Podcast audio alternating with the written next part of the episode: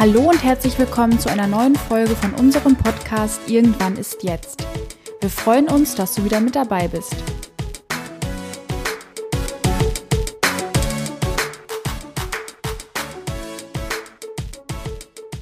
Hallo und herzlich willkommen zu unserer neuen Folge von unserem Podcast Irgendwann ist jetzt.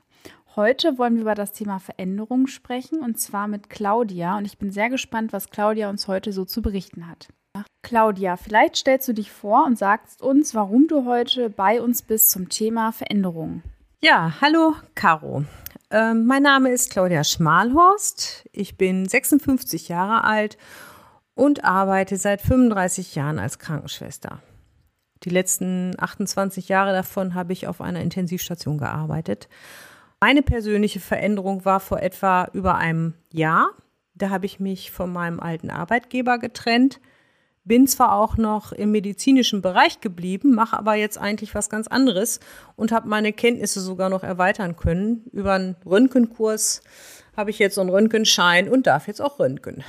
Okay, das hört sich an, als hättest du eine relativ große Veränderung hinter dir beruflich, ähm, aber auch eine Veränderung, welche neue Aspekte beinhaltet. Vielleicht kannst du uns den Weg beschreiben, wie es dazu gekommen ist, dass du nach 28 Jahren Intensivstation gesagt hast, jetzt mache ich einen neuen Abschnitt und ich mache was anderes. Also man kann schon sagen, dass ich in den letzten fünf Jahren indirekt schon mehrere Fluchtversuche unternommen habe.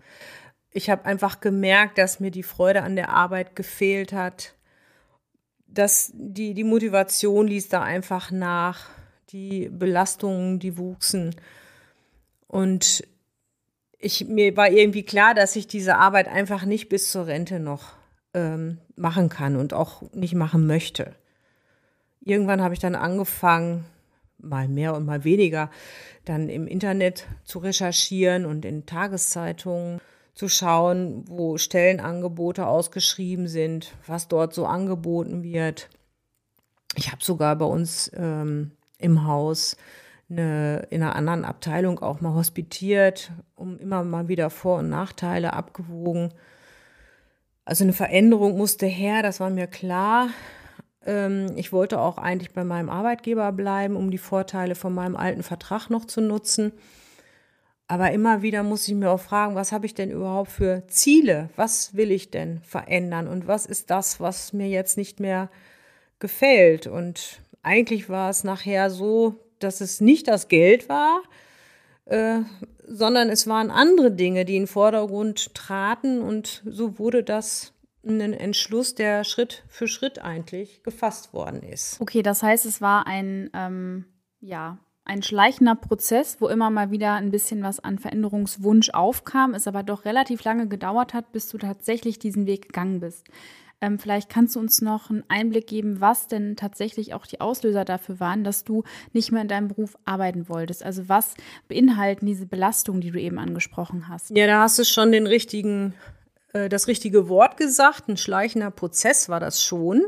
Das hat sich schon gehäuft über die letzten Jahre, ähm, dass immer wieder so Dinge passiert sind, ähm, ja, mit denen ich nicht zurechtgekommen bin. Ne?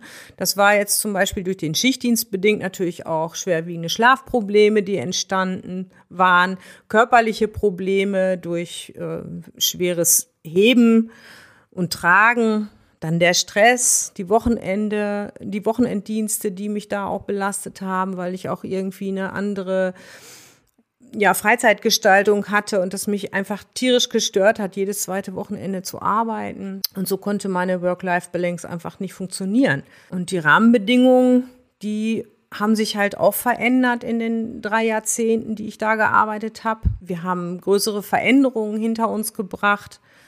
Die Station ist sehr viel größer gewesen als zu dem Zeitpunkt, wo ich angefangen habe. Es sind viele neue und sehr viel jüngere Kollegen auch dazugekommen die haben dann auch anders gearbeitet. Ich habe immer wieder neu dazulernen müssen, neue Therapieformen. Ähm, das Thema jüngere Kollegen oder andere Generationen ist ja auch super spannend im Bereich äh, der Gesundheit in der Arbeitswelt. Vielleicht kannst du uns da noch einen Einblick geben, wie du das erlebt hast. Also was waren die Unterschiede und warum war das für dich dann vielleicht auch an manchen Stellen gar nicht so einfach, damit zurechtzukommen? Nein, also die ähm, jungen Kollegen, diese Generation, diese andere Generation arbeitet auch anders und setzt ihre Wünsche im Arbeitsleben auch ganz anders durch. Das hätte ich mich früher so nicht getraut. Ich bin eher immer, ja, so ein bisschen, ja, ich bin geführt worden und habe mir vieles gefallen lassen. Und die junge Generation lässt sich eigentlich nichts mehr gefallen. Die machen den Mund auf, die wehren sich, die setzen ihre Wünsche durch und haben keine Angst vor ähm, Streit. Also die, die poltern dann auch mal drauf los. Ich bin sehr harmoniebedürftig und hätte das nie gewagt, äh, jemanden, ähm, sagen wir mal, von Kopf zu stoßen, der, der über mir steht. Ne? Einem Chefarzt oder einem Arzt oder, oder meiner Stationsleitung was zu sagen. Und das äh, fand ich irgendwie auch immer cool, dass die das so locker machen und einfach sagen, nö, ich mach das nicht oder ich mach das so und äh, ist ja in einer Se äh, Sicht ist es ähm, bewundernswert. Ähm, ja, andererseits hat es natürlich auch Situationen gegeben, wo das ein bisschen überzogen war, wo ich dachte, okay, da muss man sich jetzt mal wirklich ein bisschen bemühen, Kompromisse zu finden oder im Team eben auch mehr Teamarbeit zu haben und nicht nur auf seinen eigenes Wohlfühlgefühl sich zu berufen. Also da hat es schon manchmal Stimmungen gegeben, die waren nicht so angenehm. Aber insgesamt kann ich sagen, ich hätte mehr davon haben wollen, als ich jünger war. Das ist ganz spannend zu hören, dass du die Fähigkeit der jüngeren Generation, man nennt sie vielleicht auch Generation Z, ähm, eigentlich sehr zu schätzen weiß. Denn was sie sehr gut können, ist das Thema Selbstfürsorge. Es natürlich trotzdem aber auch Auswirkungen auf das gemeinsame Arbeiten an der Stelle hat. Ähm, genau, von daher nochmal ja, sehr spannend zu hören. Ähm, vielleicht kannst du uns noch ähm, ein bisschen weiter den Einblick ermöglichen in die anderen Belastungen oder in die anderen Gründe, die, die dich dazu bewogen haben, dass du tatsächlich diesen Schritt gehst der Veränderung. Ja, ich hatte ja schon ähm, geäußert, dass die Rahmenbedingungen sich auch sehr verändert hatten in den letzten drei Jahrzehnten und dass es natürlich auch immer schwerer wurde, immer wieder neue Anforderungen gerade Dokumentation, es wurde alles auf Computer umgestellt. Es gibt neuere äh, Blutwäscheverfahren, die wir alle lernen mussten. Wir haben andere Beatmungsgeräte gehabt. Es kam immer eins zum anderen und die Taktung war schon recht stramm, dass man wirklich immer, ähm, ja, man musste immer richtig fest dabei sein, damit man damit auch gut arbeiten konnte. Also die Verantwortung wuchs doch sehr und der Arbeitsanfall, der ist natürlich auch entsprechend höher gewesen. Wir haben doch auffallend äh, kränkeres und ähm, kränkere, älteres und auch dickeres Patientenklientel zu versorgen gehabt, was einfach auch eine lange Liegezeit immer mit sich gebracht hat und auch sehr oft ja eine frustrane ähm, Therapie dann einfach auch, weil die Leute meist nicht auf die Beine gekommen sind. Wir hatten wenig Personal und ähm, die Gesichtspunkte, also ethische Gesichtspunkte, wurden leider auch ähm, immer äh, mehr in meinen Fokus gerückt, weil es doch sehr belastend war, wenn ich gesehen habe, dass Patienten, die eigentlich in einem Hospiz besser aufgehoben waren, mit denen dann sozusagen noch Geld verdient worden ist. Die Ärzte haben natürlich ihre Pflicht getan und das ist auch alles so richtig. Aber ich, das hat mir widerstrebt sehr oft, dass man nicht so offen gesprochen hat, sondern ich habe immer das Gefühl gehabt, es klingelt die Kasse und das ist der Gewinn beim Ganzen. Das hat natürlich auch eine politische ähm, Hintergrund, weil man ja äh, durch diese Fallpauschalen das eigentlich auch gefördert hat die letzten 20 Jahre. Okay, das ist natürlich ein strukturelles Problem, was ähm, sehr, sehr groß ist und natürlich auch zu groß für unseren Podcast heute. Aber man merkt ja, dass du mit deinen eigenen Werten, mit deiner eigenen Sinnhaftigkeit, die du in deinem Beruf mal gesehen hast, dass du da an der Stelle nicht mal weitergekommen bist. Wenn wir nochmal auf das Thema Veränderung schauen, ist es ja so, dass ich mich in einem Bereich bewege, den ich kenne. Ich weiß, was passiert. Ich kenne die Leute. Ich weiß, wo ich am Tag meiner Arbeit hingehe. Ich habe eine gewisse Planbarkeit. Ich kann auch in die Zukunft gucken und weiß, was ist. Und da bin ich so ein bisschen in meiner Komfortzone drin. Du hast ja irgendwann gesagt, okay, ich gehe aus der Komfortzone raus, egal ob ich jetzt einen tollen Arbeitsvertrag habe und ganz viel ähm, Vorteile genieße, weil ich noch einen alten Vertrag habe. Und du hast gekündigt. Wie hast du dich nach deiner Kündigung gefühlt? Ich habe mich einfach nur befreit gefühlt, wirklich befreit. Ich hatte zur Zeit der Kündigung noch nicht mal eine neue Stelle. Ich wusste überhaupt nicht, wie es weitergeht. Aber es war einfach nur ein gutes Gefühl. Ich habe ja dadurch, dass ich so lange da war, auch ein halbes Jahr Kündigungszeit gehabt und ähm, habe dieses halbe Jahr dann auch noch bewusst mich sozusagen von allem verabschiedet, was da nicht so gelaufen ist, wie ich es ganz gerne gehabt hätte. Und das war einfach eine, ja, es war eine gute Zeit noch das letzte halbe Jahr. Da war ja auch schon Corona da. Das hat mich dann alles irgendwie nicht mehr so umgebracht, weil ich einfach wusste, ich muss das nicht mehr alles so lange ertragen. Naja, ich hatte natürlich auch die Sicherheit, äh, dass wenn ich es mir anders überlege, ich jederzeit meine Kündigung zurückziehen kann und genauso weiter arbeite wie vorher auch. Es war also überhaupt kein Risiko, dass man irgendwie arbeitslos sein könnte. Ne? Nein, es war ein wunderbares Gefühl. Und mein letzter Arbeitstag weiß ich noch ganz genau. Ich habe nur ein Grinsen auf dem Gesicht gehabt. Ich konnte überhaupt nicht aufhören zu grinsen. Es war einfach nur schön. Alle dachten, ich würde heulen, aber ich habe eigentlich immer nur gegrinst. War schon toll. Okay, das ist also natürlich ein sehr großer Vorteil, den man genießt, wenn man in der Pflege arbeitet, dass du theoretisch innerhalb von fünf Minuten wahrscheinlich einen neuen Job hättest. Aber trotzdem ist es ja immer noch ähm, ein Ausbrechen aus der Komfortzone, dadurch, dass du gar nicht weißt, was jetzt auf dich zukommt. Wie hat denn dein Umfeld auf deine Kündigung reagiert? Was waren da so die Stimmen, die gesagt haben, boah, bist du verrückt, nach 25 Jahren, nach 28 Jahren, nach 30 Jahren gehst du da und weißt gar nicht, was du machst? Ähm, was ist los mit dir oder wie, wie war das mit deinem Umfeld? Also mit meinen langjährigen Berufskollegen, die ja in ähnlicher Situation waren wie ich auch, ähm, da war schon so ein Staunen und Raunen. Die einen haben mir auf die Schulter geklopft und haben gesagt, boah, was bist du mutig, dass du was anderes machst. Manche haben dann die finanzielle Situation in den Vordergrund gestellt und haben gesagt, na ja, du kannst dir das ja leisten ähm, dass du jetzt ähm, was anderes machst und auf diese ganzen Zuschläge hier verzichtest. Ne? Aber naja, ich habe also insgesamt von den älteren Kollegen doch eher ein Schulterklopfen gekriegt und es war, die haben das bewundert, aber ich hatte auch Neider, dabei, die so ein bisschen sich verletzt gefühlt haben, dass ich ihnen jetzt die kalte Schulter zeige und was anderes mache. Ja, es ist sicherlich bei, dem, bei den jüngeren Kollegen, wird es einfach so akzeptiert. Die Fluktuation bei den Jüngeren ist aber sowieso viel höher. Die, da bleibt keiner mehr jahrzehntelang auf derselben Station. Die ähm, wechseln doch sehr häufig eigentlich. Also diese, diese Stetigkeit, die wir über Jahrzehnte hatten auf der Intensivstation, die war sowieso im Begriff, sich aufzulösen. Ne? Aber insgesamt war es doch eigentlich schön. Jeder hat sich für mich gefreut. Wenn du jetzt mit dem ähm, Abstand von ungefähr einem Jahr auf die Situation zurückblickst, gibt es da etwas, was du anders machen würdest, wo du sagen würdest, hm, hätte ich vielleicht doch anders angehen sollen, ich hätte mich anders verhalten, ich hätte vielleicht etwas später gemacht, etwas früher gemacht, mich anders orientiert. Ähm, wie ist das bei dir? Wie denkst du darüber? Also die Entwicklung, die war jetzt ja so, wie sie war. Da ist ja jetzt nichts mehr dran zu verändern rückblickend kann ich eigentlich nur sagen, dass ich das wirklich schon hätte früher angehen sollen. Ich bin immer wieder in diesen Alltagstrott rein. Dann ging es mal eine Zeit lang wieder gut. Dann gab es aber wieder ähm, irgendwelche Konflikte, Probleme, wo ich mich wieder geärgert habe. Dann habe ich wieder vermehrt nach Stellenanzeigen geguckt.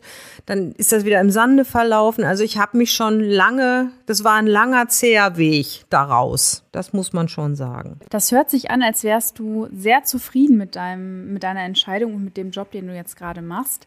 Ähm, vielleicht kannst du uns da noch ein bisschen abholen. Ist das tatsächlich so? Bist du gerade zufrieden aktuell? Und wenn ja, woran liegt das? Ja, zum einen habe ich ähm, tolle Rahmenbedingungen. Ich habe äh, eine nicht so große Entfernung zum Arbeitsplatz. Ich habe ein kleines Krankenhaus gefunden, was sehr familiär ist. Also da kennt echt jeder jeden. Es duzen sich alle, es gibt ganz flache Hierarchien und äh, die Wertschätzung ist immens hoch. Also heute gerade aktuell hat jeder Mitarbeiter einen kleinen Ostergruß bekommen, also so ein Blümchen. Jeder der Geschäftsführer ist mit der Pflegedienstleitung durchs ganze Haus getappert und die sind in jedes Büro, auf jede Station und haben jeden Mitarbeiter ähm, ein Blümchen ausgehändigt und haben frohe Ostern gewünscht.